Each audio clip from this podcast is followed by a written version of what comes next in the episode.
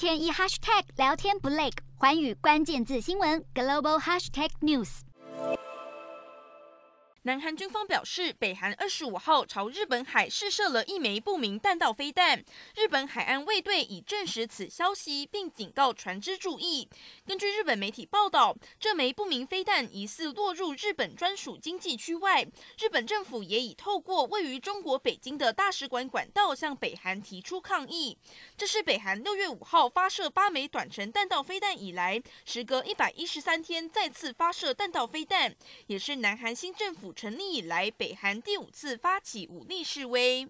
美国航空母舰雷根号二十三号停靠南韩釜山作战基地，准备与南韩海军进行联合军演。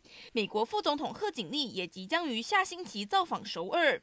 南韩军方二十四号就发现北韩准备发射飞弹的迹象，推测北韩在这个时间点发射飞弹挑衅，是在对美国与南韩加强合作提出抗议。